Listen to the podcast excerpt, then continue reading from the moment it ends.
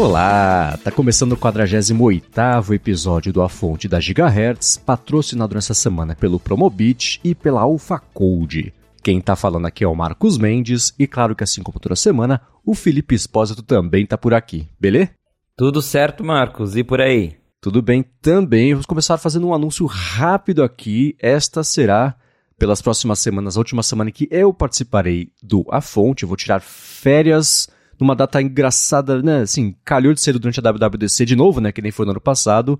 Mas é aquela situação curiosa em que eu tiro férias numa data que não sou eu que decido quando vou tirar férias. Então, tem mais variáveis aí. Mas o Felipe já sabe, teremos uma surpresa aqui, que é, o A Fonte, é claro, vai continuar, né? E teremos uma pessoa especial para participar aqui pelas próximas semanas com você, né, Felipe? É isso aí. Então a galera não precisa se preocupar porque vai continuar tendo a fonte mesmo seu Marcos, vou sentir falta, mas logo logo você de volta, né? Isso aí, empolgado para escutar como ouvinte, 100% como ouvinte, os episódios cobrindo, é claro, a WWDC. Mas peço chegar, vamos começar com este episódio daqui, claro, fazendo a repercussão aí do que pintou em Ted Lasso na última semana, o antepenúltimo episódio de Ted Lasso. Tá dando, eu não sei você, eu tô assistindo já com uma saudadezinha, né? Sabendo que esses são os últimos mesmo. É, bem verdade isso. E eu assisti esse episódio ontem de novo. E a sensação é essa mesmo, de que já praticamente acabou, né? Dá até pra sentir, assim, no, no ar da série, que a gente sempre tem falando reta final, reta final, mas agora esse em específico já foi bem episódio para encerrar histórias mesmo. É, foi. Já dá pra ver um começo de conclusões de alguns arcos de personagem, né? Eu tava até comentando com a Larissa ontem isso, como eu e a gente veio comentando sobre isso aqui ao longo da temporada, eu tinha a expectativa de ter algumas reviravoltas mais surpreendentes, umas coisas que a gente não tivesse como adivinhar que aconteceria, assim. Mas a minha conclusão é que esse não é esse tipo de série. É uma série que é feita mesmo sem muitas ambições de ser aquela coisa surpreendente e tá seguindo um caminho que ela seguiu a série inteira, na verdade, de ser a série sobre gentileza e as pessoas descobrindo nos outros e em si, si mesmas esse caminho para fazer isso, né? É, exato. Alguns, algumas histórias elas parecem ter seguido um caminho meio óbvio demais, né? Tipo do Nathan que ele saiu lá do time, algo que já era bem esperado, acho que desde o começo. A gente até especulou, ah, será que ele vai ser vilão mesmo? E é isso. Mas não, ele não aguentou, ele saiu lá do, do, do West Ham e por enquanto não tá fazendo nada, mas foi para casa dos pais, tá lá quietinho, isolado, pensando na vida, tentando fazer as pazes com, com ele mesmo. Então dá pra ver que é, a série não ela não, por um lado ela não, não nos surpreende nesse quesito, mas por outro, é, é como você disse, acho que esse é o propósito de Ted Lasso mesmo, não é trazer tantas reviravoltas, não é trazer tantas surpresas, é só pra ser uma série bonitinha, calma, que tranquiliza a gente. Uhum. É, não, não, não, surpreende, mas satisfaz. É o. Exato. Podia ser o, o slogan da série. Ted Lasso, não surpreende, mas satisfaz, né? Porque foi isso nesse episódio. Esse lance do Nate, e claro que a gente tem mais dois episódios, dá para acontecer alguma coisa ainda, etc. Mas até agora, é, o que eu achei curioso foi a motivação que ele teve para virar esse essa tentativa de babaca que ele teve não pareceu suficiente para assim, nunca fez muito sentido, nunca encaixou muito bem nessa vida, ah, o Ted me traiu, etc. É, tá, e essa volta também, né, do nada, é, a gente não pegou esse processo mental dele, essa viagem dele para fazer isso, a gente viu ele meio inseguro sobre ocupar esse espaço, né, adotar essa personalidade, a Jade, né, mostrando para ele que, escuta, ser bonzinho é legal, né, e ele repensando uma outra atitude, mas a gente pulou do episódio passado, do lance do bar, né, dele, puxa, Rupert, eu preciso ir embora, e pronto, até a decisão surpresa, que foi legal ser uma decisão surpresa, né, é, dá tempo de evoluir um pouco mais a história até o final, e esse não vai ser o final da história dele, bacana, né. Mas assim como a ida dele pro lado ruim da força não pareceu fazer tanto sentido, essa volta também falou, nossa, ah, então tá, então que bom. Né? Mas teve toda a, a história e esse episódio, é, é, o que eu achei de, de semelhanças entre os arcos de todo mundo foi sobre reconciliações tanto com os outros quanto consigo mesmo, como é o caso do próprio Nate, né? O lance do violino e etc. E logo em seguida conversa com o pai dele, né? Exato, teve a conversa com a família, como eu falei, ele voltou lá pra casa dele, da casa dos pais, no caso, e conversou com eles e tentou fazer as pazes com ele mesmo, e isso também aconteceu com outros personagens. Teve a Rebecca também, teve uma certa conciliação com o Rupert, né? Porque ela até logo no começo do episódio toca o telefone, o Rupert tá lá, The Devil, né? Que ela odeia o Rupert. E aí ela vai lá na reunião, vai com ele, porque ele convida ela. E acontece uma cena bem engraçada ali, e inesperada até. E aí depois uhum. dá pra ver que a Rebecca chega a fazer as pazes, mas assim, consegue conviver com o Rupert sem, sem odiá-lo por um momento. Então também foi uma história bem interessante. Ela mesma fala depois que ela sente que ali ela viu que superou ele, né? Superou o ódio que ela, que ela tinha por ele. Então, isso foi bem interessante de ver. Exato, ela fala pro, pro Ted assim: eu não quero mais ganhar do time dele para me vingar. Eu quero ganhar dele porque eu quero ganhar. Pronto, não conseguiu superar mesmo. É, eu vi, isso me lembrou um tweet que eu vi uma vez que eu achei muito engraçado sobre é, o Rage Against the Machine, só que você passando pelas fases de aceitação do término de um relacionamento. Então, assim, Rage Against the Machine, Hold a Grudge Against the Machine, Sometimes Think About the Machine. Aí o último assim, Hopefully, é, como é que é? Hope the Machine Finds True Happiness. Ela tá nesse, nesse, nesse pedaço, né? Assim, já superou a, a, parte mais ruim desse, desse término horrível que foi e agora, beleza, agora é para mim. E agora faz completo sentido o time ganhar, né? Do West Ham. Primeiro porque eles vão estar sem o técnico e depois porque o, a gente vê, né, no comecinho do episódio, ah, os Greyhounds aqui estão com 10 vitórias seguidas, etc. O time tá indo bem, tá muito bem. Agora com a motivação certa, vai chegar no resultado certo também, que deve ser, que eles devem vencer ali o, o West Ham. E não sei em que posição que eles estão no campeonato, mas o West Ham parecia que estava em segundo. Então, não sei, né? Mas o, o, E essa parte de reconciliações também teve, claro, a reconciliação do Roy com Aquile. O da, da Rebecca é o que eu falei, né? De, de fazer reconciliação consigo mesmo. Foi o lance dela, né? De entender. E você vê que até a roupa que ela tá usando na última cena é diferente. Ela tá. É, é, é ela sempre tá com aquele visual mais executivão, assim. Agora ela tava com uma roupa no vestido um pouco mais diferente, o cabelo tava diferente, então é uma versão nova mesmo que indicou ali. E um chute que eu quero dar aqui é o seguinte: a gente já viu dois ou três episódios seguidos ela indo conversar com o Leslie pra pegar. É, é, não, sabe, não sabe muito bem o que fazer e etc. Ele dá conselhos que a surpreendem e ela fala: pô, tá aí, gostei. Vou fazer isso mesmo. Eu fiquei imaginando uma situação em que, como ela assumiu o controle do time só para afundar o time em vingança ao Rupert, agora que ela passou por esse processo, não precisa mais disso, será que o Leslie não poderia é, assumir o lugar dela para ela poder ir fazer outra coisa, enfim, né?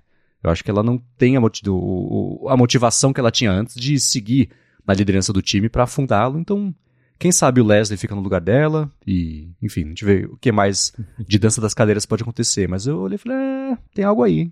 É, é uma boa teoria, hein? Até porque ele tem aquela cena entre a, a e a Rebecca, que resumindo bem, a, a empresa da de PR perdeu os investidores, ela ia fechar.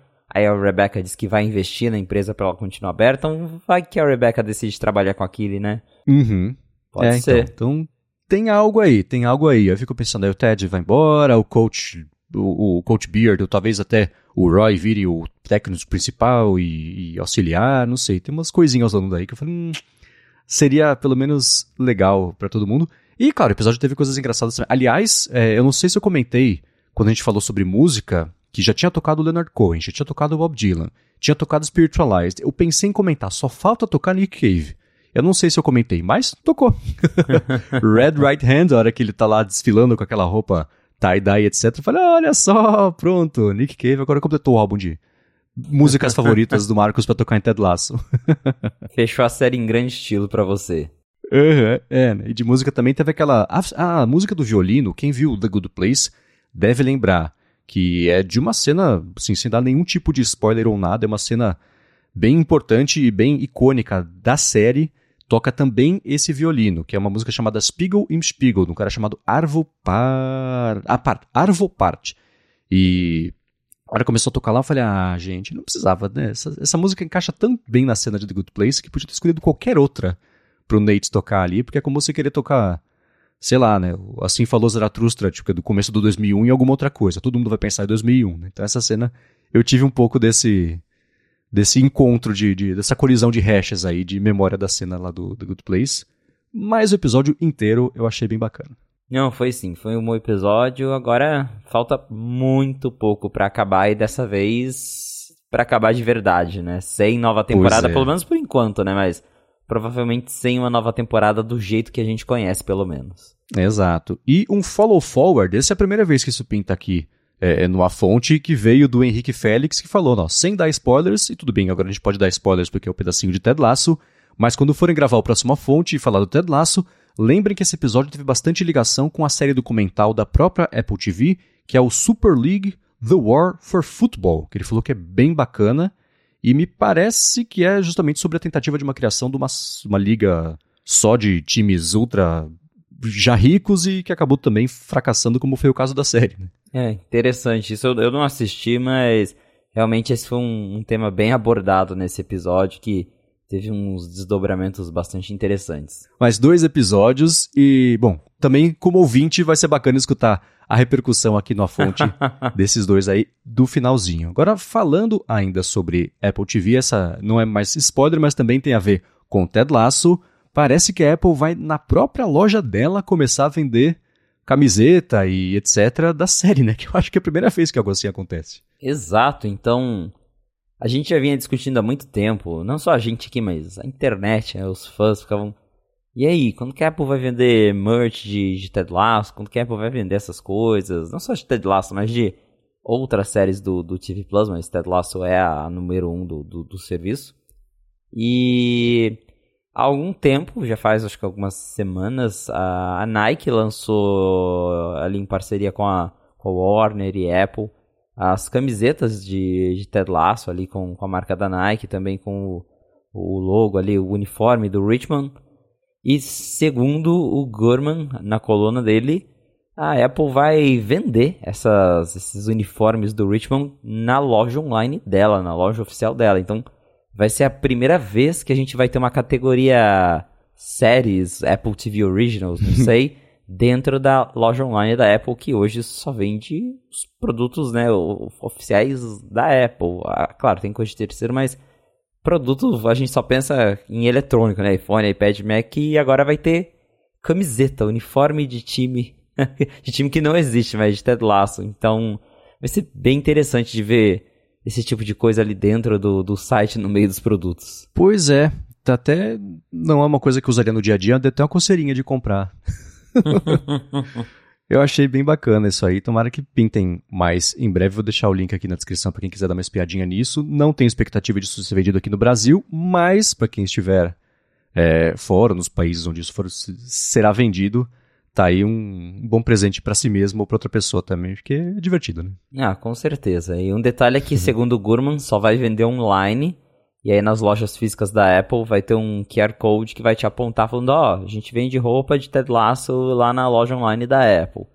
Então, para quem quiser, né, comprar na viagem, vai ter que encomendar pela internet.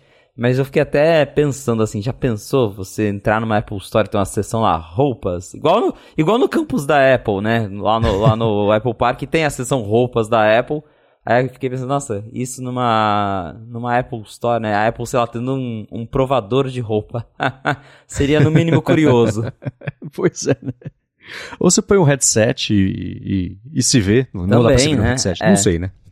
é, a gente não sabe, mas é uma possibilidade. É isso aí. Agora vamos lá, vamos começar com os follow-ups aqui, seguir na verdade, né, já com os follow-ups em relação à última semana, e a gente comentou sobre a falta de compatibilidade entre o Final Cut Pro e o Logic Pro também do Mac com a versão de iPad, e o Gabriel Soria falou, ó, não sei não se a Apple vai oferecer esse tipo de compatibilidade. Nem o GarageBand é compatível ainda, ele falou, pelo menos não era, né, até a última vez que eu usei há um ano mais ou menos, mas espero que seja, ele falou, torcendo pela evolução desses apps no iPad. É, eu também acho que nunca mais testei o, o GarageBand assim para ver se é mesmo compatível ou não, mas antigamente não era. Porém, ao mesmo tempo, acho que tem uma diferença entre os dois softwares, porque o, o GarageBand, por mais que dá para você trabalhar com ele, dá para você fazer bastante coisa a nível profissional, ele é um software mais para para uso mais doméstico, mais criativo. E o Final Cut não, a galera compra mesmo para trabalho, para trabalho sério, e acho que seria um grande diferencial da, da, da, plataforma oferecer essa ideia de que você pode começar a trabalhar no iPad, terminar no seu Mac ou vice-versa. Então eu espero que seja algo que a Apple esteja trabalhando. Eu mesmo estava pensando aqui esses dias, porque eu estou editando o meu vlog no Final Cut. Eu uso a versão de Mac, claro, a iPad ainda não saiu. Mas tem hora que, sei lá, eu tô com o iPad ali na mão e se, se, eu, eu não acho que eu não faria uma edição completa no iPad, mas dá, dá uma revisada, fazer um corte aqui ali, mudar um ajuste. Se tivesse como fazer isso no iPad, sincronizando com o que eu já tenho no Mac, aí seria bem mais interessante. Então, eu espero que esse recurso venha no futuro. É, e o que eu, eu nunca mexi nesses programas especificamente, mas me parece que eles têm a opção também de fazer proxy, basicamente, do arquivo. Você não importa o arquivo para trabalhar nele, mas você trabalha numa espécie de atalho para o arquivo que está lá na pasta, etc. Mas ficando muito pesado. Isso. Então, é, então, talvez esse tipo de coisa, tecnicamente mesmo, ainda não esteja é, bacana para funcionar direito no iPad. Mas é, eu não consigo ver um futuro em que, agora o GarageBand também, né? É, que esses aplicativos não tenham esse tipo de compatibilidade para você começar num lugar, seguir no outro, que é a promessa da própria Apple de como é, a vida de, de, de, produtividade de materiais hoje em dia, né? Ela não entrega isso hoje em dia, mas a visão é meio essa, né? Então, tinha esse lance do proxy que eu não lembrava e, e faz sentido a gente sabendo como é que é o iPad, né? Quem sabe com o iOS 17, o iPad OS 17, que vai destravar todo o potencial do iPad, como já sabemos, talvez isso aconteça, né?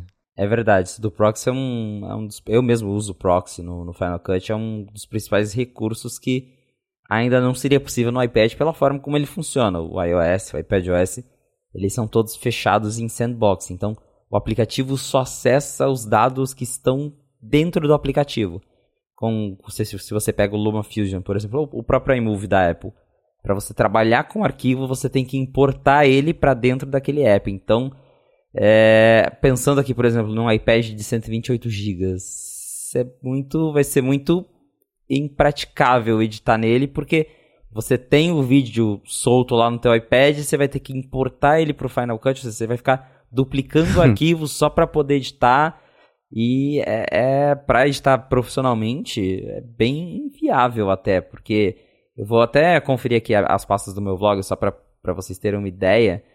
É, cada vídeo tem em torno de 8 a 10 GB de conteúdo para cada vídeo. Uhum. Então agora pensa você duplicando isso para importar para o Final Cut do iPad, porque não tem o proxy. Espero que o iOS 17, o iPad iOS 17 traga novidades quanto a isso. Tomara. É, e assim, né, base de comparação, vendo aqui os arquivos de edição do A Fonte, cada episódio dá 5 GB mais ou menos a pasta também. E é só para no fim das contas gerar um MP3 que tem o quê? 40 mega. Então, o processo ele é sempre muito pesado e envolve mesmo arquivo grande, né? não tem jeito. É, exatamente. Mas já é um começo. Pelo menos a Apple começou, né? Nem tinha Final Cut, então esse software chegar no iPad já é alguma coisa. E mesmo que não tenha essa compatibilidade, com certeza vai ter muita gente que só tem iPad, que só trabalha com iPad, que já vai ficar bem feliz de ter um editor desse nível ali disponível para eles. Isso aí.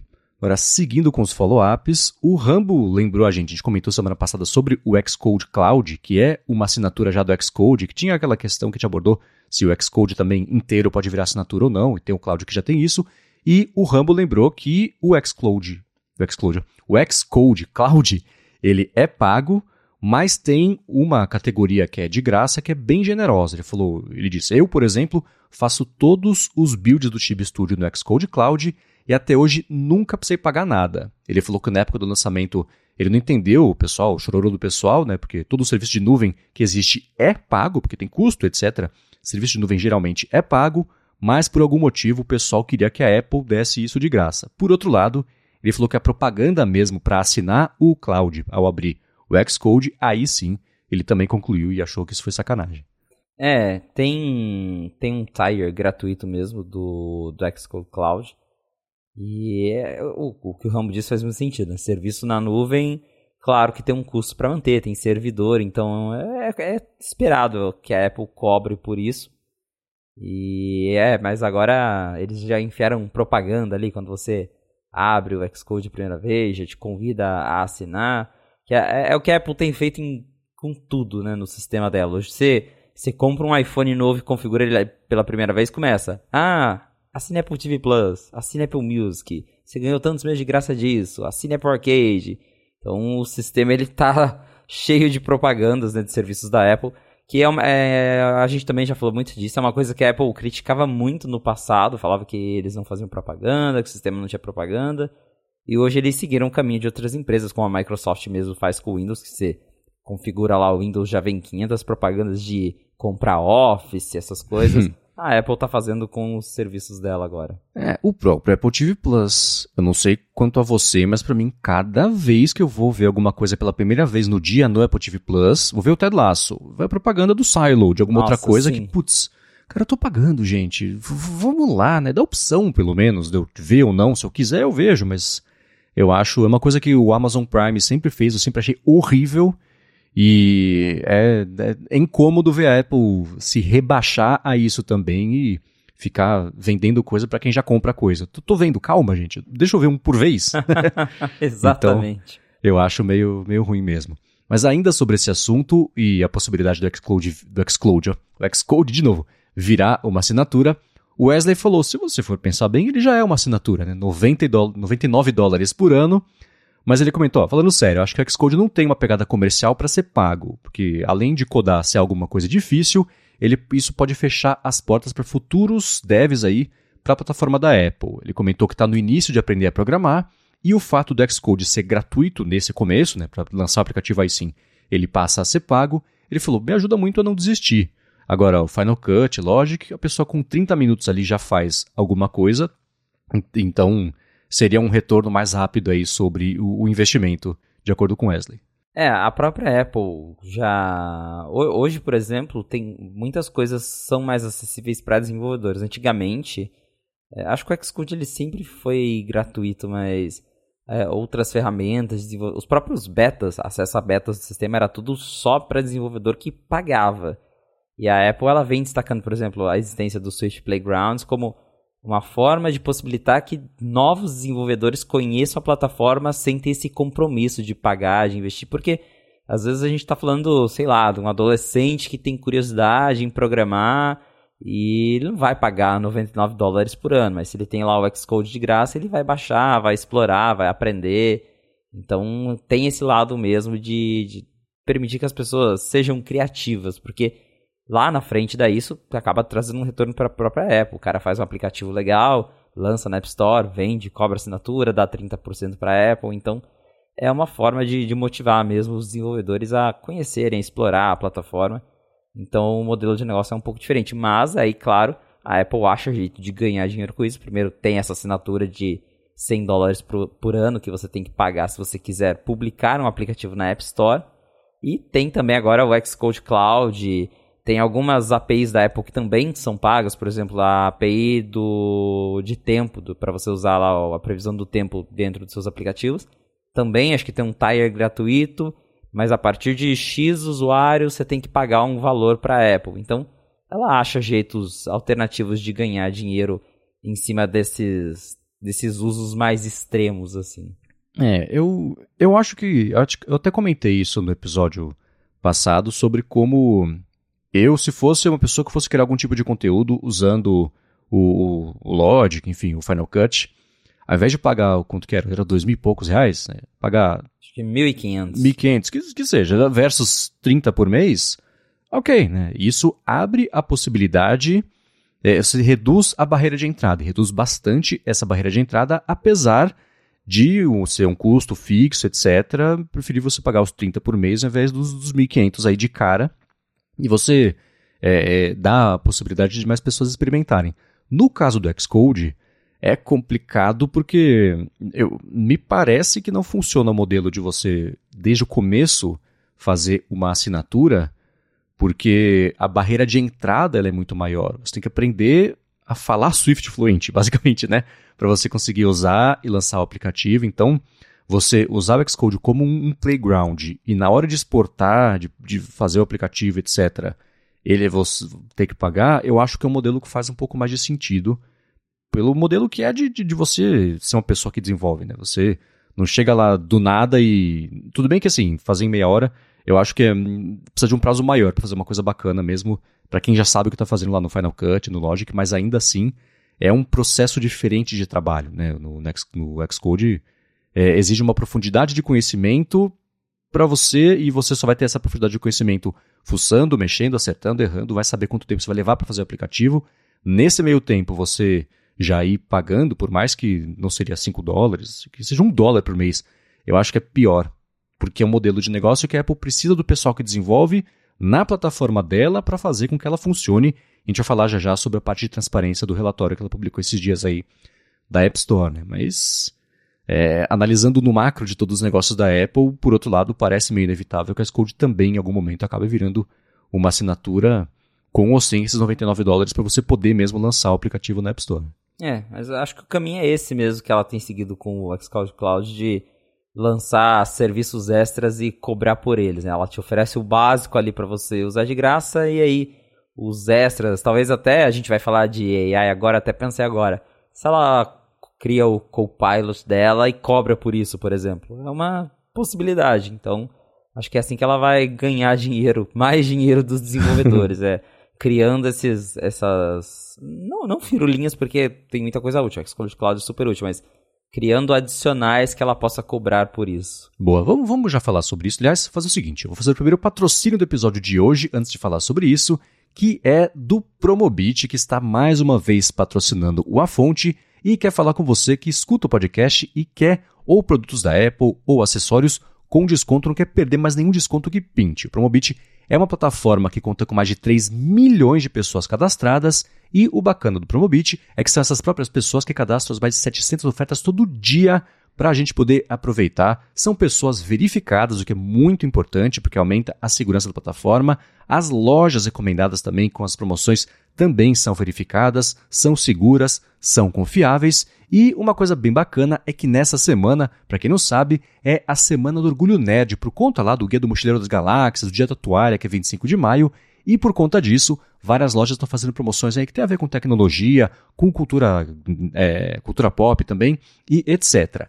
Antes de começar a gravar, eu dei uma espiada por lá e achei, por exemplo, o capacete do Mandalorian de Lego com, sei lá, 600 peças pela metade do preço, uma coisa bem bacana. Tinha Funko Pop em promoção, tênis infantil dos Avengers também em promoção e a parte mais de tecnologia tinha iPhone com mais de 3 mil reais de desconto, mochila para notebook pela metade do preço, tinha tablet, tinha notebook, carregador, um monte de acessório também e o Promobit, ó que bacana, fez uma página especial com essas ofertas aí mais ligadas à tecnologia para quem escuta aqui o A Fonte. Para acessar essa página, faz o seguinte: passa aqui na descrição, pega o link para cair lá direto, ou se a memória estiver boa, acessa lá ghz.fm barra Promobit, que você cai direto já nessa página.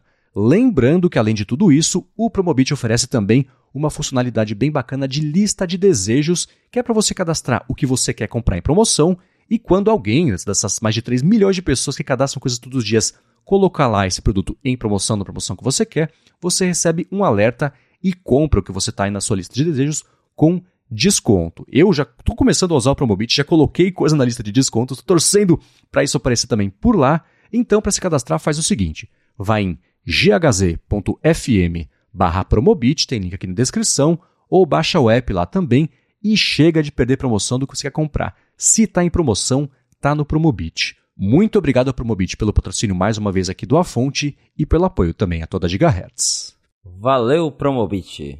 Vamos lá, a Apple escutou aqui os últimos A Fonte e falou: Nossa, verdade, né? A gente não está fazendo nada de IA. Vamos procurar alguém para começar a fazer essas coisas? Bota aí no site. Eles colocaram 28 novas vagas de emprego que tem a ver com IA que falam especificamente de IA generativa, que é essa que usa dados mastigados para criar conteúdos novos ou derivativos disso, né? Então, finalmente, né? pois é, a gente queria um sinal de que a Apple está ao menos se mexendo para criar alguma coisa e esse sinal apareceu no site da Apple. Então apareceram aí 28 novas vagas de empregos focados em AI e a descrição fala que é específico para AI generativa. Então a gente está falando de uma AI nível chat GPT que, que gera conteúdos. Porque a, a, Apple ela vem com esse discurso, né? não, mas a gente tem AI. O ECG do seu Apple Watch tem AI, recurso X usa AI. Mas não é isso que a gente está querendo no momento. A gente quer um assistente baseado em inteligência artificial e pelo menos essas vagas indicam que a Apple está querendo ir atrás disso finalmente. E é até interessante porque a, descrição das vagas fala que espera que as AI generativas vão transformar as plataformas da Apple. Então, é, dá para ver que acho que talvez de tanto a mídia falar sobre, as pessoas, os usuários cobrarem, e aí Apple, Google está fazendo, Microsoft está fazendo, e vocês?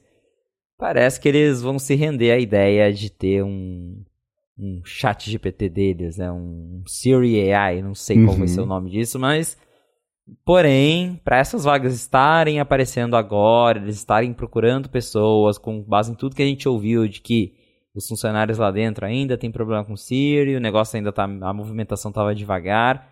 Não acho que é algo para esse ano, deve ficar para depois. É, então, eu, eu acho meio inacreditável a possibilidade da Apple ter perdido mesmo esse bonde, e isso a gente sabe que acontece. O Facebook até hoje não superou o fato de ter perdido o bonde da era móvel. Eles lançaram, tentaram lançar um telefone tarde demais, flopou, para sorte da humanidade, e eles seguem o metaverso, a tentativa deles de emplacar alguma coisa nova que ninguém tenha entrado ainda. E, bom, tá dando no que tá dando, né? Mas no caso da Apple, né, eu tava vendo aqui na matéria que o Michael Potter publicou é, refletindo essa do TechCrunch, e ele comentou que existem hoje 88 vagas de emprego da Apple que citam IA logo no título, e mais de um terço delas foram vagas que pintaram nesse último mês, e 48 delas são desde março desse ano. Então, tem mesmo a chance, eu acho, da Apple ter descoberto sobre essas tecnologias, não a tecnologia, mas ter acordado para o fato de que isso tem que acontecer agora junto da gente, né? Desde março para cá, o Chat GPT já estava bombando, já tinha o lance da Microsoft investindo no OpenAI, Google também com o Bard que, enfim, saiu meio tropeçado, mas tiveram tempo e anunciaram na Google I.O. Coisa para futuro, Google I.O. é a CS do Google, né? Tem coisa que não vira verdade, etc. Mas ainda assim, é, é, eles já correram atrás disso e assim, agora a Apple está saindo correndo para entrar no carro e começar a acelerar, putz, tá todo mundo na quarta volta já. Eu espero que não seja o caso, mas por mais inacreditável que seja, parece mesmo que de algum jeito eles dormiram no ponto e vão ter agora que correr atrás desse prejuízo. E tem coisas, esse, o discurso do Tim Cook, ah, o ECG tem AI, a sugestão da Siri tem AI, etc. Tá, tudo bem. Mas não é sobre isso que estamos falando, né? Isso que você comentou agora, por exemplo, ter um, Xcode Copilot, que provavelmente seria mesmo uma assinatura, perfeito, assim. Já, isso tem que ser anunciado nessa WWDC, porque no ano que imagina a WWDC do ano que vem, se você se a gente parar para pensar sobre tudo que pintou sobre IA generativa nos últimos dois, três meses, né? Ano que vem tá uma eternidade de distância quando o assunto é isso. Nem vai ser mais IA generativa, vai ser outra coisa, né? Então, a Apple, lembrando, tem o John Gianandrea, que veio do Google, era responsável pela parte de machine learning e busca. Essa pessoa tinha que ter feito o negócio para ele já estar no ar e não começar a procurar o pessoal agora, porque aí. Ah, meio tarde demais, né? Está tá especulando, porque, enfim, pode ser que pinte um monte de coisa sobre isso no WWDC. Mas pode ser que não pinte nada. E a chance, eu acho que é até maior. é, tem uma chance bem grande de não ter nada sobre isso para esse evento. Talvez, sei lá, a Apple apresente um aqueles sneak peek que eles fazem, um beta, só para falar, ó, a gente tá fazendo, tá? Vai chegar aí entre amanhã e 2024, mas vem aí. Então a gente vai ter que esperar mesmo o evento que tá chegando, faltam só duas semanas agora. E a gente tava falando do Copilot, que para, por exemplo, usar no Xcode. E logo, lá puxando esse assunto, a Apple baniu os funcionários dela de usarem o ChatGPT e outras AI generativas para trabalho. Então, saiu uma reportagem do Wall Street Journal no, no, último fim de semana dizendo que a Apple mandou um comunicado para os funcionários falando: olha, vocês não podem usar essas ferramentas para trabalhar, não. E não é, nesse caso, não é nenhuma tentativa assim de tentar é, impedir a concorrência, sei lá, de evitar os, que os funcionários usem é, outras plataformas, mas é justamente uma preocupação com privacidade, porque, como a gente sabe, essas plataformas, ChatGPT, enfim, o próprio Copilot do GitHub, eles mandam os dados para aprimorar a AI. Então, tudo que você digita, tudo que você conversa ali com a AI é enviado lá para os desenvolvedores para eles entenderem o que está acontecendo, para aprimorar, para usar aquilo como base para outras pesquisas é, do, dos outros usuários. E aí a Apple falou, então, como a gente trabalha com, né, tem muitos dados sigilosos, às vezes o engenheiro vai lá, vai pede pro o GPT fazer alguma coisa em cima de um código da Apple, aí esse código vai para outra empresa, vai, cai nas mãos de outras pessoas. Então a Apple proibiu o, o uso de ChatGPT e de outras AIs para trabalho. A Apple não é a única empresa fazendo isso, até comentei na, na matéria que eu repercuti lá no 95Mac, o JP Morgan já fez, a Verizon também, que é operadora lá fora, já proibiu os funcionários de usarem isso. E a Amazon também proibiu, só que ela foi para um caminho diferente. Ela proibiu e lançou a própria IA interna para os engenheiros dela usarem. Então, talvez a Apple já esteja proibindo isso porque, sei lá, ela sabe que ela está fazendo alguma coisa para que os próprios desenvolvedores dela vão se beneficiar lá na frente. Quem sabe, né? Mas, por enquanto, a Apple não tem AI e está proibindo os funcionários dela, nesse caso com razão, de usarem as AIs concorrentes. Uhum. E existe uma coisa aí que é o seguinte, né? Você já aconteceu o problema na especificamente no Chat GPT de uma falha lá, um bug permitir que uma pessoa acessasse o histórico de, de, de os títulos, que quando você mexe no Chat GPT, quando você conversa com o Chat GPT, você faz a pergunta, aquela pergunta vira tipo uma aba nova e ela tem um título que tem a ver com a pergunta para depois você poder voltar, seguir interagindo. Então, um bug lá no ChatGPT permitiu que as pessoas acessassem, se soubessem o que estava fazendo, como explorar o bug, esses títulos das conversas de outras pessoas. Imagina algo assim, no caso, por exemplo, de alguém da Apple interagindo com o ChatGPT para fazer um recurso novo, etc. E isso acabar vazando ou sendo explorado, alguma empresa concorrente saber e, enfim, dar uma dica né, do que tem que fazer. Então, você indo desde esse ponto do espectro até um ponto de que pode ter uma espionagem mesmo, não estou falando que isso aconteceu ou que poderia acontecer. Sim, mundo das, das possibilidades. Alguém lá dentro da OpenAI tem acesso ao histórico de títulos de interação de alguém da Apple com o chat GPT, então dá para ver por que, que a Apple e outras empresas, Samsung também, é, é, é restringindo esse tipo de uso para minimizar a chance de informação proprietária acabar indo parar onde não deve. Isso sem contar que já é opt-out, etc. Acho que a OpenAI parou de fazer isso, mas dependendo da IA, isso que é colocado lá passar a fazer parte do bololô de dados para fazer o retreinamento, então isso ser absorvido pelo modelo e começar a vazar o próprio modelo, né? As coisas que a Apple está desenvolvendo. Então existem diversas questões aí, não surpreende, até certo mesmo nesse caso. Acho a Apple proibiu o pessoal de usar, o que por outro lado é claro que não vai acontecer, as pessoas seguirão usando sob as próprias contas e riscos, mas é, com, quanto mais eu converso com as pessoas a respeito disso, elas estão mais ou menos ligadas em tecnologia, mais elas já estão usando isso de fato no dia a dia. Então, é um, um, um não dá para voltar no tempo nisso, né? Agora já faz parte aí do, do processo no dia a dia do pessoal. E, enfim, né? O risco de, de isso cair, de, desses dados caírem nas mãos erradas, agora sempre vai existir. Né? É, não dá mais para fingir que essas AIs não existem e inclusive essa notícia ela veio no mesmo dia em que a OpenAI lançou o app oficial do ChatGPT pro iPhone. Então, foi assim, de manhã a notícia era, ah, o ChatGPT chegou no iPhone. De noite a notícia era, Apple proibiu o uso do ChatGPT dentro do, do, das instalações ou para os funcionários. Então, mas quem não for um funcionário da Apple pode abrir a App Store, pelo menos em alguns países, e baixar o ChatGPT direto no iPhone sem precisar abrir o navegador, com suporte ao Whisper, que é a outra AI que da OpenAI também, que é, a gente até comentou aqui que eu tenho usado para legendar meus vídeos, que ela é justamente para você transformar áudio, transcrever áudios, né? Então ela escuta ali os áudios e tem ali bancos de dados locais que você pode usar o processador do seu iPhone, iPad, Mac para transcrever áudios muito rapidamente. É realmente surpreendente como que o Whisper funciona muito bem. Chega a ser um pouco assustador até. Uhum. Sim, sim. É, eu acho que está só nos Estados Unidos disponível por enquanto o ChatGPT e só para iPhone também. Não tem nem para Android nem em outros países. E eu chuto que seja por conta da compra interna, porque são 20 dólares de, de compra interna.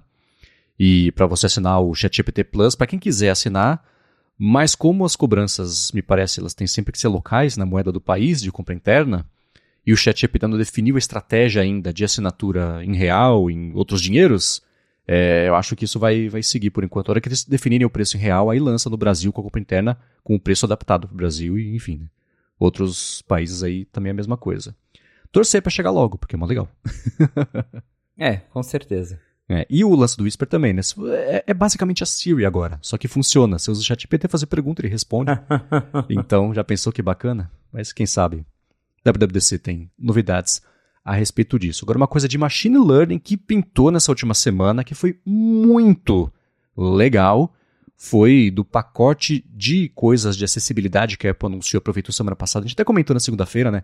Que ia rolar o dia da acessibilidade. Rolou, a Apple uns dias antes anunciou um pacotão de funcionalidades, sendo uma delas uma função chamada Personal Voice, ou voz pessoal, que é você em 15 minutos treinar um modelo que passa a falar com a sua voz de uma forma natural, isso voltado para pessoas que estão passando, que, eh, que têm alguma doença, que um dos sintomas ou dos resultados é perder a voz, como por exemplo é o caso da esclerose lateral amiotrófica e outras também. Então, as pessoas que, que puderem treinar em 15 minutinhos ali o modelo e começar a usar o iPhone, digitar uma coisa, o iPhone falar na voz da pessoa, super bacana e e que pena que isso não pintou antes, mas que maravilha que isso vai pintar agora e muita gente vai poder tirar proveito, né? Desse pacotão, acho que isso de longe foi o que mais me chamou a atenção.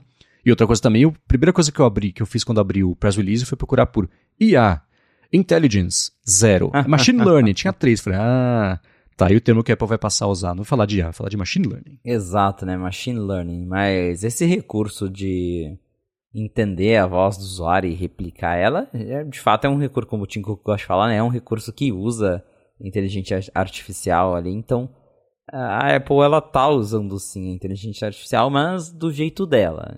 Porém, é um recurso bem impressionante, claro. A gente ainda não viu ele na prática, a gente só tem o press release. Mas a Apple, segundo a descrição, você vai gravar ali cerca de 15 minutos de áudio falando, lendo algumas coisas que o iPhone vai mostrando, e aí ao final disso o iPhone ele vai ter, vai conseguir criar através de inteligência artificial uma réplica da sua voz. Então você vai conseguir digitar qualquer texto e o iPhone vai ler esse texto para você, você vai poder usar esse texto em chamadas do FaceTime, por exemplo, para conversar com outras pessoas. O principal destaque que a Apple dá é no caso da, da ela, que a pessoa perde a voz quando, é, quando ela é diagnosticada com isso. O próprio Chance Miller lá do 95 Mac, ele fez o relato pessoal dele, que a mãe dele teve, a mãe dele faleceu recentemente, e ele comentou que um dos primeiros sintomas foi justamente que ela perdeu a voz. E aí ela, na época, acho que ele até escreveu pro 95 Mac mesmo uma matéria que ele, ele deu um iPad para ela, que ela escrevia no iPad para poder se comunicar com eles, mas se tivesse esse recurso, na época ela poderia né, ter a voz dela ali sendo narrando uhum. o que ela está escrevendo. Então, é um recurso muito é, bem impressionante ver o ponto que a gente chegou na tecnologia. Pensando em acessibilidade em geral, né? Como que hoje a tecnologia ela permite que mais pessoas possam se comunicar, possam interagir, possam usar esses produtos, porque é, se a gente pensar em computadores antigamente, eles eram muito mais difíceis de serem usados por algumas pessoas. E hoje a gente tem é, esses recursos de acessibilidade, aquele que o próprio Marcos comentou esses dias do, de você fazer gestos com, com a mão ali no Apple Watch para controlar ele também, é algo bem impressionante. Então, é muito legal isso. Ao mesmo tempo, acendeu uma preocupação, que é algo que já foi discutido quando o Google tentou anunciar algo parecido, né, de você é, ter ali, replicar sua voz para responder é, algumas ligações, automatizar algumas coisas, que é o uso disso para o mal. A gente tá falando, claro, de coisas legais, de você é, ter ali sua voz para de repente quando você perder um ente querido ou para se você tem algum problema que você não consegue falar, e aí você tem um substituto, mas. E como é que vai ficar pra, sei lá, você usar a voz de alguém pra se passar por essa pessoa, pra tentar fazer alguma maldade? A gente sabe que sempre aparece alguém para fazer esse tipo de coisa. Então, se por um lado o recurso ele é muito legal, por outro ele acendeu essa preocupação de tá, mas e se alguém quiser usar pro mal, como é que vai ser? Claro que como você precisa, pelo menos segundo a Apple, gravar 15 minutos de áudio lendo exatamente o que tá na tela, é, restringe um tanto esse uso, né? Não, é, não, não dá pra você chegar numa pessoa e falar, ô, oh, grava aqui 15 minutos de coisa rapidinho pra mim. é um tanto difícil, mas é, já abre um certo precedente para algumas pessoas se passando por outras, né? Então tem esses dois lados da história. Porém, é um recurso que eu quero muito ver funcionando porque realmente me parece impressionante. Sim, sim. É, essa doença, a ela, a esclerose lateral amiotrófica, é, que a mãe do Chance Miller teve, para é, quem acho que o caso mais famoso é o do Stephen Hawking, que tinha também, falava lá por meio do computador, etc., aquela voz super sintetizada que virou parte da estética dele, por mais não quero parecer insensível, mas parecia era a estética ali dele. É, isso que você falou da privacidade, eu fico tranquilo porque apesar de existir mesmo e isso fica, vai ficar cada vez mais acessível, você fazer fraudes se passando por outras pessoas com dessa, por meio dessa tecnologia. A Joanna Stern, por exemplo, ela fez um vídeo super divertido, informativo, faz umas duas, três semanas, em que ela tentou fazer uma cópia digital dela, de vídeo, de voz, etc. Ligou para o banco com a cópia da voz dela, ligou para a irmã dela com a cópia da voz dela e conversou para tentar convencer a pessoa que não é, enfim, né, que era ela de verdade, até no caso do banco fazer transação, acessar informação, sei lá. E teve diferentes níveis de sucesso ali o experimento dela. Mas é claro que isso vai passar a acontecer e, enfim, né, já vale todo mundo ir avisando a família, né, que seja o golpe do WhatsApp o pessoal cai em texto, imagina alguém ligar com a voz da pessoa mesmo desesperada ali e no fim das contas é um golpe. A gente sabe que isso vai acontecer e infelizmente é inevitável. No caso da Apple, me pareceu que eles tomaram alguns cuidados para minimizar, não evitar, claro, a chance disso acontecer. Primeiro, eles falam, são 15 minutos de frases randomizadas. Não vão ser as mesmas frases para todo mundo, porque é muito fácil de você. Você primeiro clona a voz da pessoa de algum outro jeito, né? A gente aqui, a gente grava, tem horas e horas e horas de podcast gravado, dá para clonar fácil, entre aspas, né? Então, vão ser randomizadas essas frases. O treinamento vai acontecer em Macs com processadores da Apple, no caso do, do iPad do iPhone também, a partir de um, uma geração do processador que eu não tenho certeza qual que é. Acho que a Apple não falou ainda qual que é. Mas eu aposto que isso vai ficar também é, ou guardado no Secure Enclave, vai ser uma coisa já com uma camada extra de segurança justamente para impedir uma extração e mau uso aí desses dados, que a voz é um dado biométrico, né? Então, você fazer um, os bancos, como tem, por exemplo, em alguns lugares, especialmente lá fora, a validação da pessoa por meio da voz, não dá para você brincar com esse tipo de coisa. Então, eu fico tranquilo nesse caso específico, porque eu acho que vai ser difícil é, explorar isso para o mal, né? Falar, escuta, é, frases de segurança, você pode falar, passar os próximos 15 minutos repetindo as fases que eu vou te mandar? Não vai acontecer, né? Então, bacana. E o legal mesmo dessa tecnologia é isso, são 15 minutos, não são 1.500 frases, não são 3 a 4 horas por dia por semana, como é hoje o lance que chama, acho que Voice Bank. Existem serviços assim, só que, primeiro, é caro e depois é um tempo gigantesco que o pessoal tem que passar fazendo isso. Você fazer reduzir para 15 minutos, olha que incrível que é, né? Vai cair justamente no centro do alvo daquilo que o Tim Cook falou, e nesse caso faz sentido, usar o machine learning para coisas que acrescentem a vida das pessoas, que a gente repercutiu aqui, que a Apple passaria cada vez mais a falar sobre isso, porque ela tem em mãos hoje em dia, porque ela não tem lá o é, o xCloud Copilot. Mas essa especificamente, de tudo que ela anunciou ali, e teve, a gente pode falar também a seguir sobre a interação com os elementos maiores na tela, adaptado que eu acho que vocês falaram sobre isso há um tempão lá no Night 5 Mac, né? Só agora tá aparecendo, mas essa aí, poxa, é, é, é chega a emocionar o, o avanço e, e a, o acesso que as pessoas terão a isso em breve. Pena que não é hoje, mas em breve, não vai estar mais tão distante assim. Né? Exatamente, porque esses recursos a Apple, ela tem feito isso todo ano agora. Quando chega o dia da acessibilidade, ela demonstra que ela vai anunciar na próxima grande versão do iOS, que no caso, esses recursos só vão vir no iOS 17. Então a gente deve ter um beta disso daqui duas semanas e vai sair para todo mundo no final do ano. Além desse recurso que replica a voz do usuário, teve o Assistive Access, que, como você bem notou, Marcos, a gente vazou lá no 95Mac em novembro de 2022. Então, já faz um bom tempo aí. E na época ele chamava Custom Accessibility Mode. Então era né, o modo de. modo customizado de acessibilidade, alguma coisa assim. E ele basicamente deixa a interface super grandona e simplificada. Eu gosto de chamar ele de modo idoso. Porque ele tira toda, toda a distração do sistema, deixa os elementos super grandões e até chega a esconder botões mesmo para facilitar ali o uso para pessoas que talvez de muita idade, que têm dificuldade em usar smartphone, que acha muito complexo. E aí, claro que tem outras pessoas também vão se beneficiar com isso, mas ele é basicamente uma interface super simplificada, né? Você transforma o, o iPhone num, num feature phone moderno. então, é, tanto que a, a, tela inicial mesmo, olha lá, fica ali num formato de listas, você tem só os aplicativos com fundo branco, com ícones grandões. O, a Apple daí mostrou. A gente tinha já mostrado no i5 Mac algumas imagens, mas agora isso foi é, claro, já foi bem mais ajustado, já está bem mais refinado do que o que a gente mostrou na época. Então, a, toda, todas as interfaces, o aplicativo de música, eles tiram ali vários elementos, fica mais fácil para você só escolher mesmo que música você quer ouvir. O aplicativo de câmera, ele literalmente tem um botão, tirar foto. Então, é isso que ele faz. A Apple unificou ali o aplicativo de telefone e o FaceTime virou um aplicativo só chamado Caos. É, então, dá pra ver assim que eles fizeram, se esforçaram bastante para criar um modo que deixa o celular super fácil de ser usado para quem tem alguma dificuldade, para quem não consegue enxergar bem porque tá tudo gigantesco na tela. E a gente sabe que tem pessoas que, que compram telefones.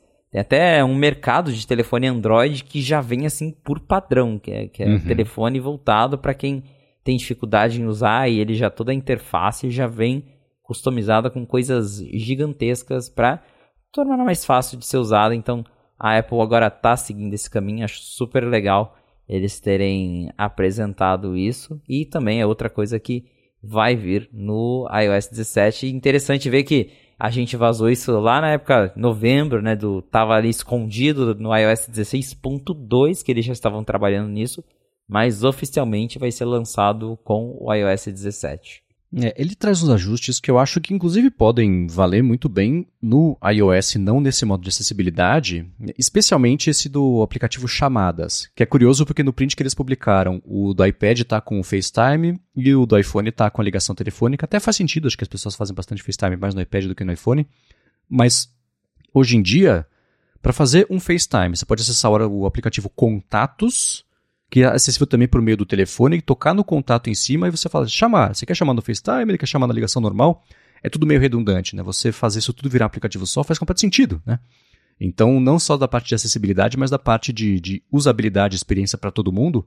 Se esse tipo de, de, de, de ajuste tiver ajudado a Apple a repensar o sistema inteiro para todo mundo, todo mundo vai sair ganhando, o que é excelente, vai tirar um monte de redundâncias de interação do sistema que Faz sentido que seja assim hoje, porque isso não tinha no começo, aí põe um recurso novo, aí faz um aplicativo novo, vai expandindo isso, mas dá para dar uma enxugada, que bom que isso aparentemente vai chegar.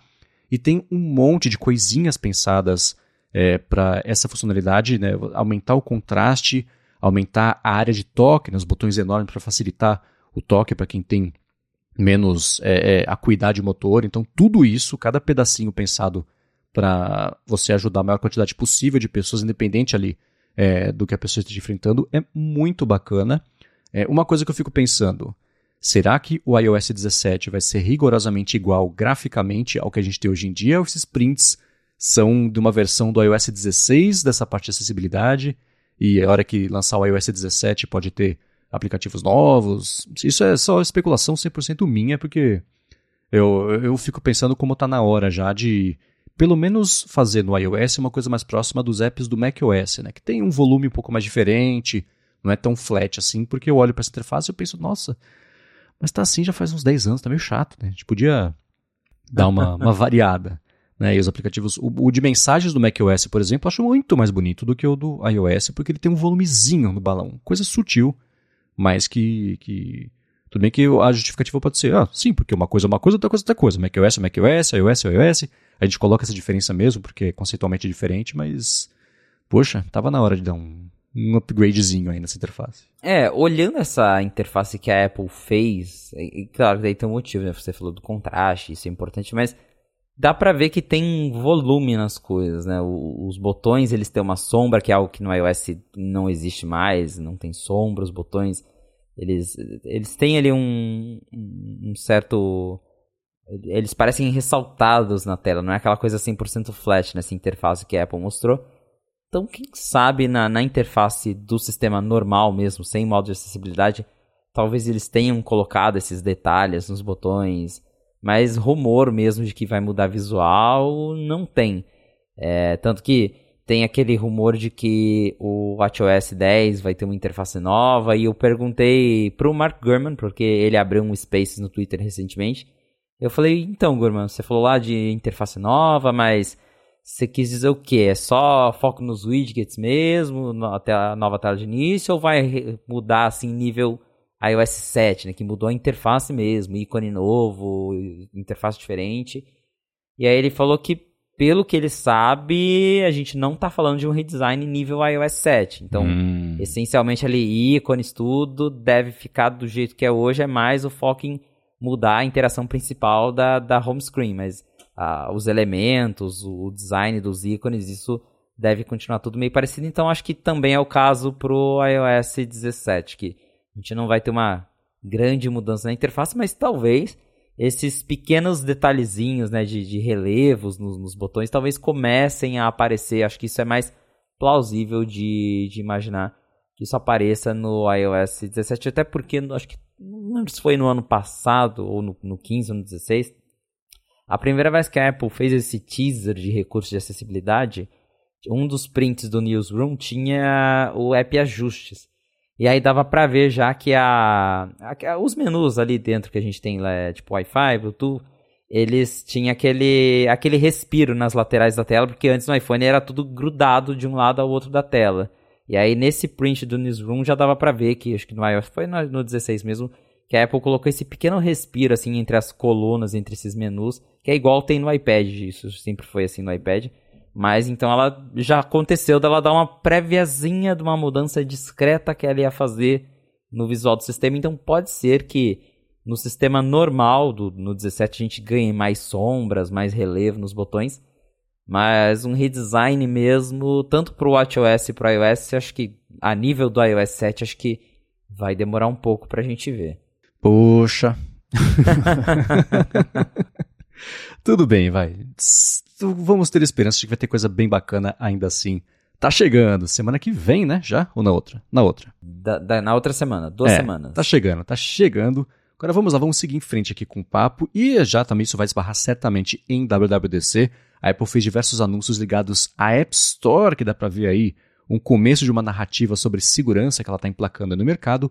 Mas antes de falar sobre isso, eu vou falar sobre a AlphaCode que está patrocinando este episódio do A Fonte e quer falar com você que tem que fazer um aplicativo para sua empresa, para o seu produto, para o seu serviço, quer fazer, por exemplo, uma Alexa Skill para o seu produto, para o seu serviço, para a sua empresa também, quer falar sobre e-commerce, quer fazer um chatbot do WhatsApp também, eles fazem isso. A AlphaCode, enfim, é uma empresa especializada no desenvolvimento de aplicativos para empresas que querem fazer a sua transformação digital, ela fez mais de 200 apps já, tanto para Android quanto para o iOS, que foram baixados já mais de 20 milhões de vezes. No site do AlphaCode você consegue ver tanta empresa bacana e grande com que eles já trabalharam também.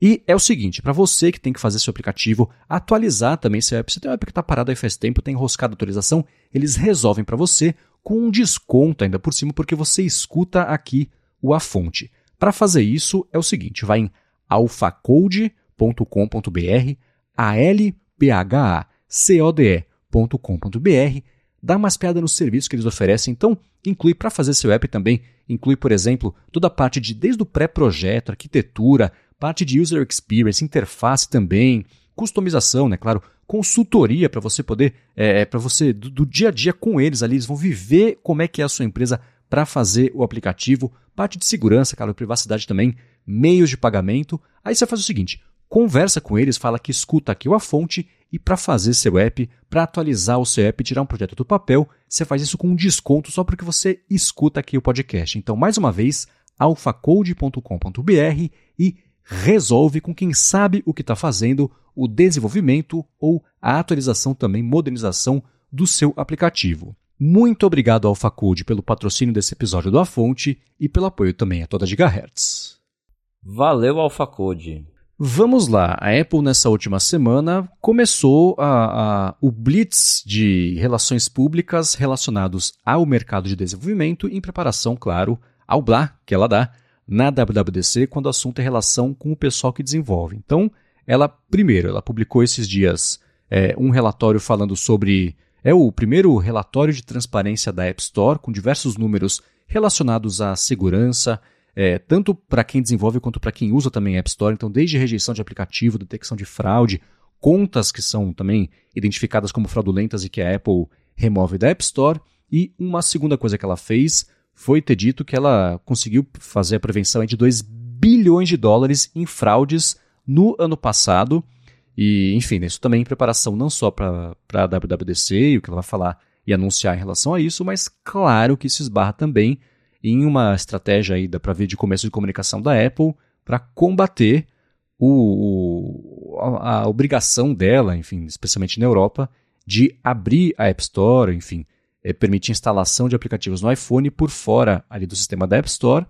Então, se ela no passado, como por exemplo o Craig Federighi indo até Lisboa para participar do Web Summit, falando sobre como o sideloading seria perigoso para a segurança do iPhone, até as deposições dela no Congresso americano, ela sempre fala sobre segurança, ela aumentou aí a temperatura desse, desse tipo de coisa, esse argumento, etc., para tratar sobre segurança nesse ano à frente da WWDC.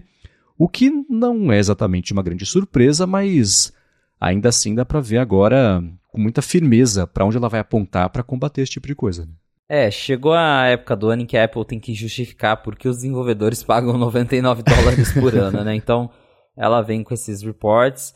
Esse de transparência é bem interessante, eles mostrarem os números, tipo, olha, tá aqui quantos aplicativos gente removeu de cada categoria e por que, que a gente removeu, então eles detalham se foi tirado porque infringiu o guideline tal, se foi cópia, se foi fraude, é, apps retirados da App Store a pedido de governos em tantos países. Então, tudo isso está bem detalhado lá. É interessante, por exemplo, teve, segundo a Apple, 376 aplicativos foram é, removidos, ou teve pedido de remoção, no caso, no Brasil. Então, é bem interessante ter esses números.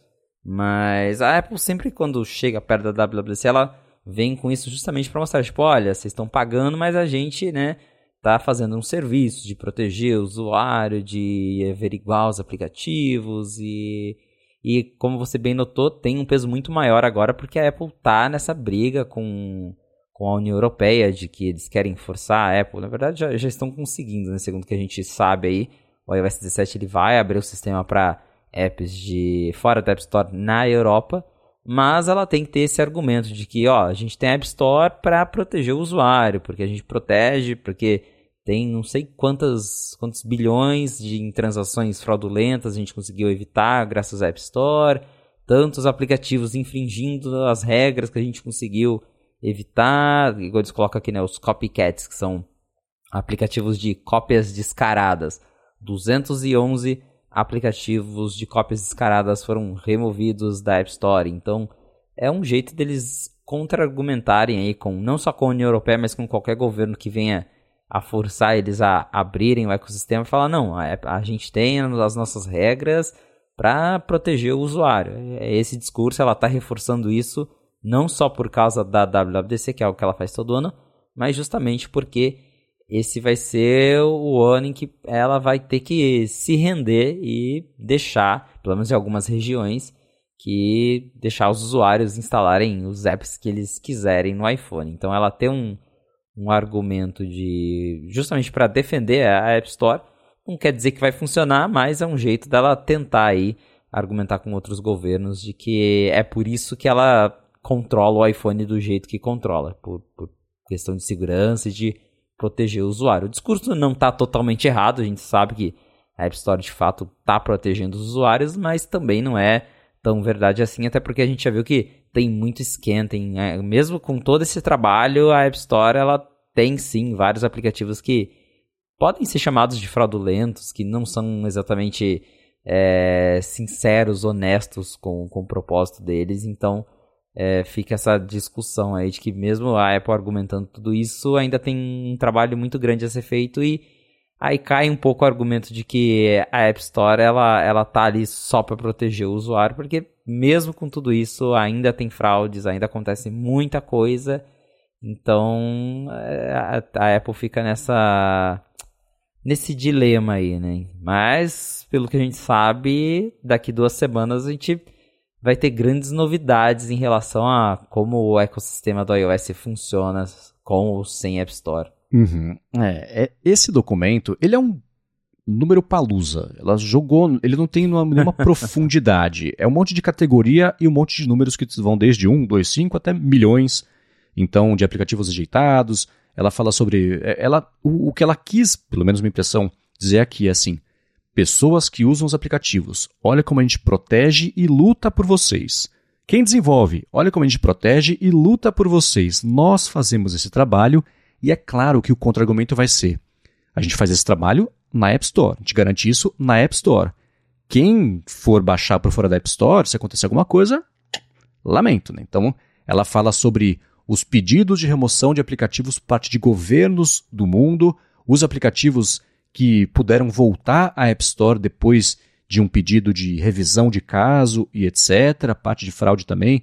É, é curioso como é, games, né? a parte da categoria de jogos, ela é quase o dobro do segundo lugar da, do aplicativo de fraudes é, que foram removidos, que é de utilitários. E jogos é assim, assim, se você já baixou três jogos na App Store, você sabe que um deles não devia estar tá lá, que é só um caça-níquel que. É, enfim. É, utilitários também, né? Aquela coisa assim, ah, foto cropper, 20 dólares por semana, que é só feito para você assinar e não perceber que assinou isso, enfim, né? Pegar o pessoal que nem tem familiaridade com, com como é que funciona e arrancar dinheiro desse pessoal. Que bom que eles fazem esse trabalho. São essas coisas que ela vai falar: olha, a gente não vai ter como controlar isso para aplicativos que são fora da App Store. A gente vai ter que fazer? Vai. Mas não, não façam sob a própria conta risco. Então, tanto esse relatório quanto também esse outro que ela falou dos 2 bilhões de dólares que ela preveniu em fraudes no ano passado também com esse esforço, são argumentos claros do que ela vai falar que só para quem está no parquinho ela vai proteger e garantir, e fora ela não tem como garantir. O que é claro que na prática vai ser diferente. Vai ter um monte de restrição, implementação. Pra, a gente já falou sobre, por exemplo, a especulação de que, assim como no macOS hoje em dia tem que fazer a, o notarization, né, que é tipo o reconhecimento de firma digital, para você poder disponibilizar o aplicativo lá, para ela poder revogar essa licença e impedir a instalação, autorização, lançamento do aplicativo, mesmo estando fora da App Store. É claro que vai ser alguma coisa assim também no caso do iOS, mas ela está fazendo o que, no fim das contas, assim, né? Olhando do ponto de vista da Apple, o que ela tem que fazer para tocar esse terror mesmo e colocar ao máximo é, a chance do pessoal, mesmo tendo a possibilidade de instalar aplicativo por fora da App Store, seguir por ali, porque ela vai promover que só por ali é seguro e se você sair de lá, boa sorte. Exatamente. Então, é, ela tem jeitos de controlar a segurança do iOS com, sem App Store. Eu também já falei isso aqui na fonte. Mesmo com jailbreak, o sistema.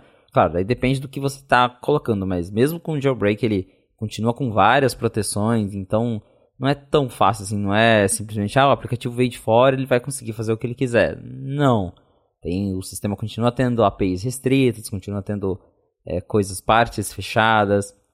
Então, é, mesmo, mesmo com ela abrindo o iOS para instalação de apps por fora da loja, ainda vai ter um controle bem grande é, do que, que esses apps podem acessar ou não. Mas ela tem que dar o lado dela, tem que dar o discurso dela. E ela veio aí essa semana mostrando justamente isso, que a App Store é um lugar seguro para o usuário, um lugar que o usuário pode confiar, como ela sempre diz, né? A place you can trust. Então, essa é a mensagem que ela vai tentar passar daqui para frente, que você pode instalar o app por fora, mas é lá na App Store que ela está protegendo o usuário. É isso aí. Seguindo aqui, nessa semana o Mingtico virou notícia, você até falou no Night 5 Max sobre isso, não pelo iPhone deste ano, mas já pelo iPhone do ano que vem. não tem jeito, né? O, o, a linha de produção de rumores não para, né? E rumores que acho que vai empolgar bastante gente, porque são a respeito das câmeras do iPhone 16 Pro e também do tamanho do display, que para quem acha o Pro pequeno, prepare-se, vai ficar, aliás não, quem acha maior, prepare-se, vai ficar maior ainda, aparentemente, né? Pois é, então assim, de surpresa o Mintico soltou um relatório na semana passada falando sobre o iPhone 16. É, 16. A gente não tá nem no 15 ainda, o 15 vai chegar no final do ano, mas a gente já tá falando do iPhone do ano que vem.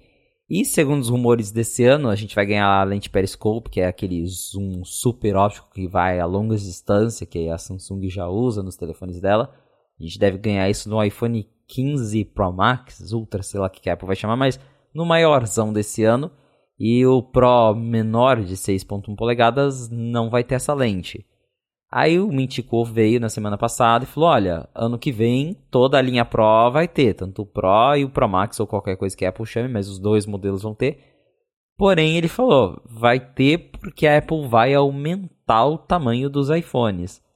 Então, segundo ele, a Apple vai, vai deixar o iPhone ainda maior, porque os iPhones já cresceram bastante nos últimos anos.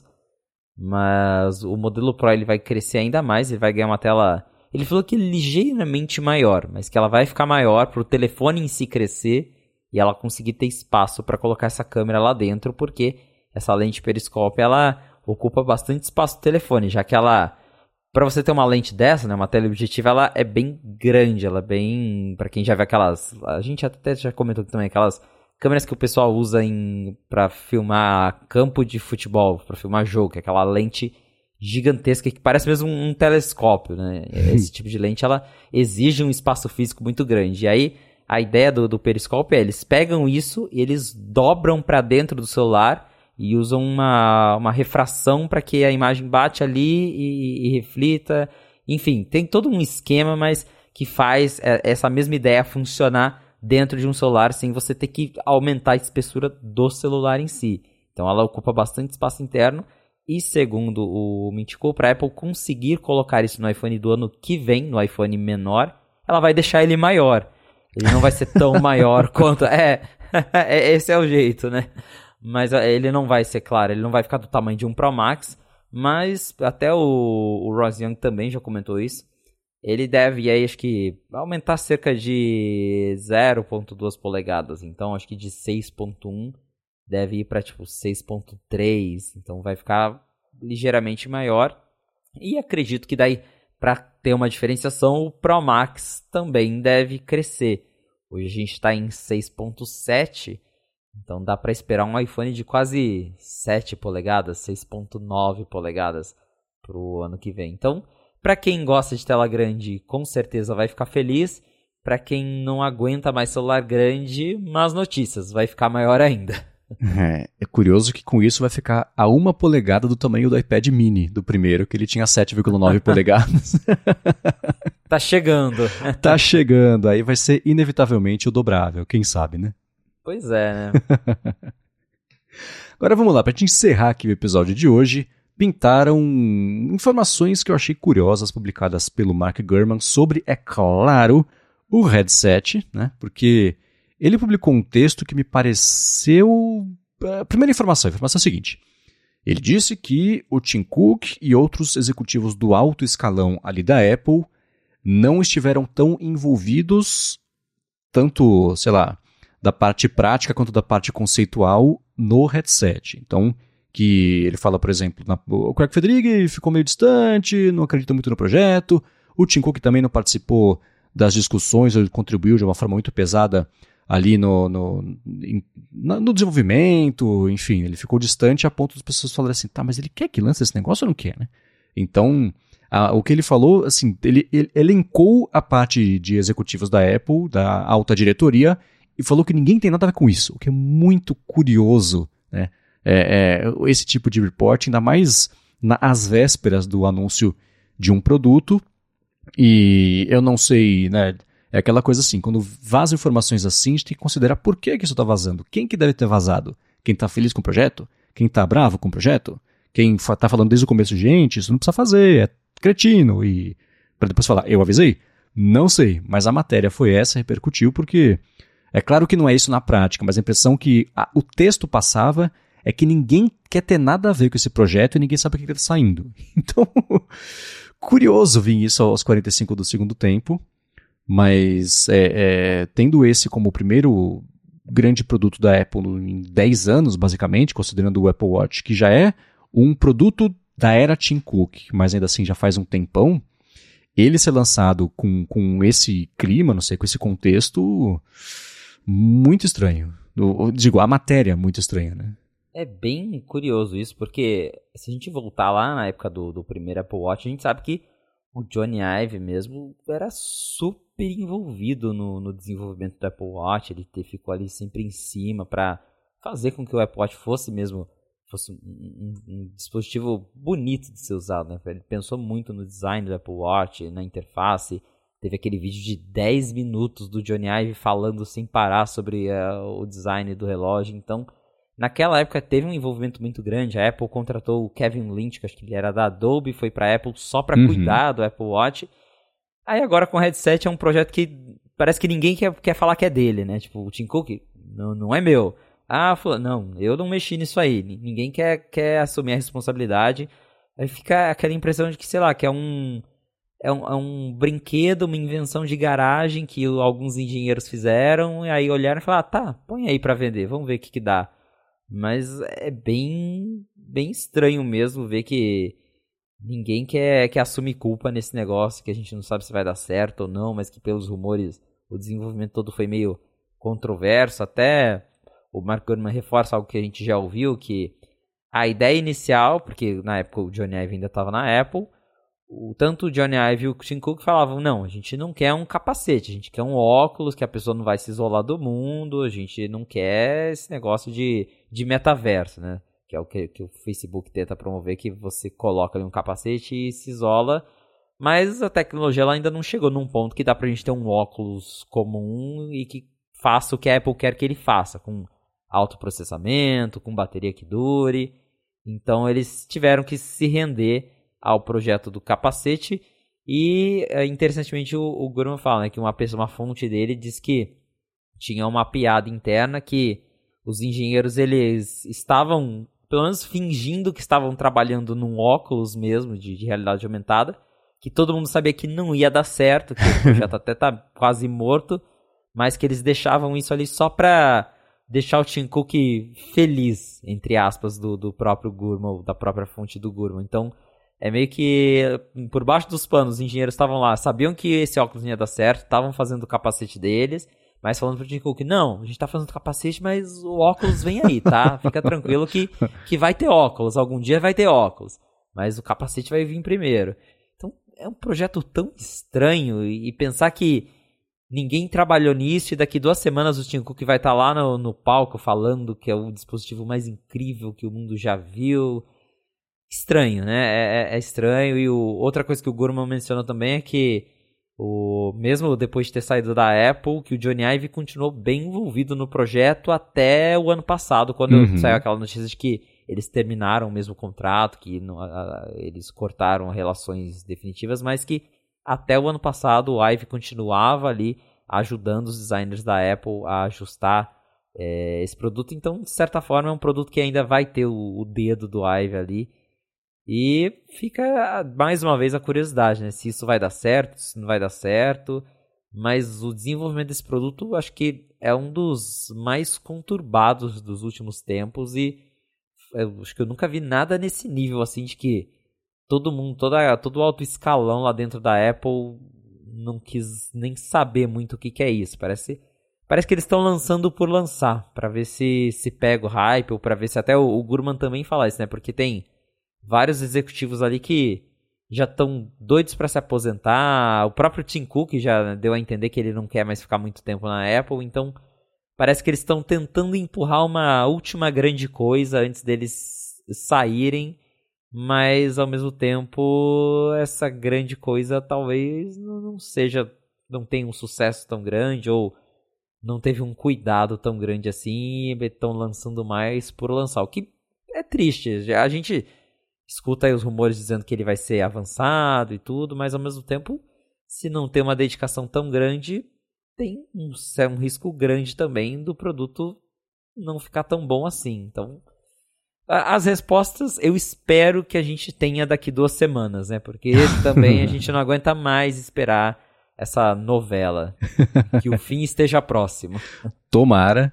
E para finalizar, é, eu, eu, tudo isso é muito estranho. Esse reporte inteiro é muito estranho. Não sei quem, de onde veio a motivação para divulgar. Agora, uma coisa que a gente pode finalizar o episódio falando sobre isso é um, um, não sei, um rumor de que tem aquele negócio de que a parte de fora do headset vai ser uma tela e basicamente essa tela vai ter os olhos de mimoji da pessoa para ela não se isolar completamente do mundo e quem está de fora poder interagir com ela e ver expressões faciais e etc. Isso é uma coisa que o Mark Gurman comentou desde o começo, basicamente, que ia vir e ia chegar. Mas o John Gruber, esses dias, falou que ele acha que não, que isso na verdade chegou no Mark Gurman como um mal entendido, que é uma piada interna do pessoal de desenvolvimento ali da Apple e que acabou virando a, a piada que isso vai ter, e, ah, que ia ser muito estranho ter e que vai ter, e que isso chegou no ouvido do Mark Gurman como de fato vai ser um recurso, ele está reportando, reafirmando que vai ser assim, e o, o, o, Gruber acha que não, que isso foi uma piada que saiu do controle, que não esperem que tenha olhos de Mimoji na parte de fora no display externo, porque não vai ser isso que vai acontecer. E eu não sei, eu acho que eu prefiro a ideia de que isso vai existir, porque aí fica mais com a pegada de um brinquedão, um headset. Você não vai usar isso o tempo inteiro, mesmo porque interagindo com um negócio imersivo, os olhos vão ficar indo para lá e para cá o tempo inteiro, né? Vai ser super estranho você ver. É que nem, sei lá, alguém que tá dormindo, que o olho fica aquele movimento rápido quando tá sonhando, é meio feio até, né? Então, ver os olhos de alguém fazendo zoom para lá e para cá assim, no headset pode ficar bem estranho, isso sendo Mimoji ou não, mas a possibilidade de interagir desse jeito dá para você olhar e falar, nossa, que Black Mirror, que coisa horrorosa, não, quem vai querer usar? Mas pode ficar divertido também. Então, se tem a possibilidade de ficar divertido, eu gosto de pensar que isso pode sim existir, apesar do risco de que alguém errou feio ali ao passar isso pro Gurman. É, talvez tenha essa possibilidade de, do Gurman ter se confundido, até porque o, o Gruber ele é o informante não oficial da Apple. Quando uhum. ele aparece para comentar alguma coisa, geralmente porque tem alguém lá soprando no ouvido dele falando, ó, oh, conta para as pessoas que não é bem assim. Mas o Gurman ele também ele, ele era bem conhecido por dar uns pitacos ali de, de gente. Ele era ele, ele é até hoje muito próximo do, do pessoal da Apple. E para ele aparecer a essa altura falando, olha, já é a segunda vez que ele fala. Ele acho que no começo do ano ele falou, falou pelo que eu sei, isso é só uma piada. Agora ele voltou de novo. Pelo que eu sei, não é bem assim. Não vai ter esse negócio de, de olho, de mimoji. Então, é, eu, eu, eu, acho que tá, pode ser que ah, em algum momento alguém lá chegou a desenvolver isso para ver como que seria e olharam e falaram não, não ficou legal. E aí descartaram a ideia, porém o, o Gurman ouviu isso e, e segue reportando que vai ser um recurso headset, sendo que talvez seja algo descartado. Porque tem isso, os rumores eles às vezes demoram para chegar na gente. Então, o que a gente está ouvindo agora é coisa de, sei lá, seis meses atrás. Então, pode ser que a ideia um dia existiu, foi descartada, mas eu, eu acharia um tanto estranho, não, não sei o que pensar. Uma coisa que eu cheguei a cogitar é, de alguma forma, você escanear teu rosto com o iPhone, ou se o próprio headset vai fazer isso, não sei e aí ele mostra ali na, na, na, área do teu rosto, ele cria um rosto 3D seu, mais realista mesmo. Não sei, tem várias possibilidades.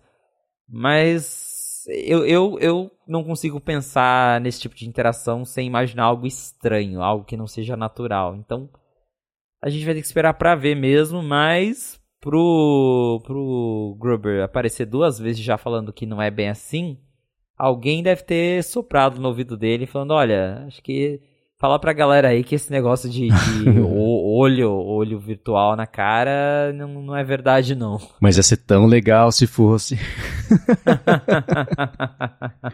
Agora, quem tá. Eu falei que ia ser a última, mas acho que vale a pena essa aqui repercutir. É o seguinte: dessa semana, na última semana, na verdade, o fundador da Oculus, que é o Palmer Luckey. A Oculus, vale lembrar, era uma empresa independente que foi a, a única, eu acho, que conseguiu emplacar alguma coisa relevante no mercado de headsets imersivos.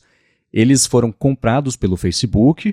O Palmer Luckey ficou um tempo lá no, no, Facebook e saiu, assim como todo mundo que é comprado pelo Facebook, saiu bravo, saiu brigado com a empresa, saiu né, é, frustrado, até indicou, poxa, não devia ter vendido, etc. É o roteiro de todo mundo que se vende pro Facebook. Mas ele falou na semana passada que o, o, o, ele tá, que o headset é muito bom e que ele tá empolgado aí para ver o que vai pintar na WWDC. O que, claro, pode ser só um jeito dele de se vingar e aumentar a pressão para cima do Facebook, mas tá aí mais uma pessoa que, pelo menos teoricamente, é, não tendo visto o headset a gente, né, mas está convertida aí por o quanto ele é bacana. E é uma lista pequena, mas crescente de pessoas que dão esse tipo de indicação. É, o que a gente já comentou também aqui na fonte é, eu não duvido que o headset seja bom em termos de hardware, de especificações. Eu acho que a Apple vai entregar assim um produto que é mais avançado que o da concorrência, mas o ponto é justamente tornar isso útil. É, tipo, ok, ele tem um super hardware, tem a tela 8K, 4K em cada olho e faz isso e super gráficos, mas e a utilidade disso? Então acho que esse que é o grande ponto agora do headset, é esse hardware surpreendente se mostrar útil. E é isso que a gente não sabe, se a Apple vai conseguir de fato vender uma utilidade nesse produto. Mas até saiu recentemente um relatório mostrando quanto que a Apple tá, quanto que a Apple vai gastar para fabricar cada unidade do, do headset.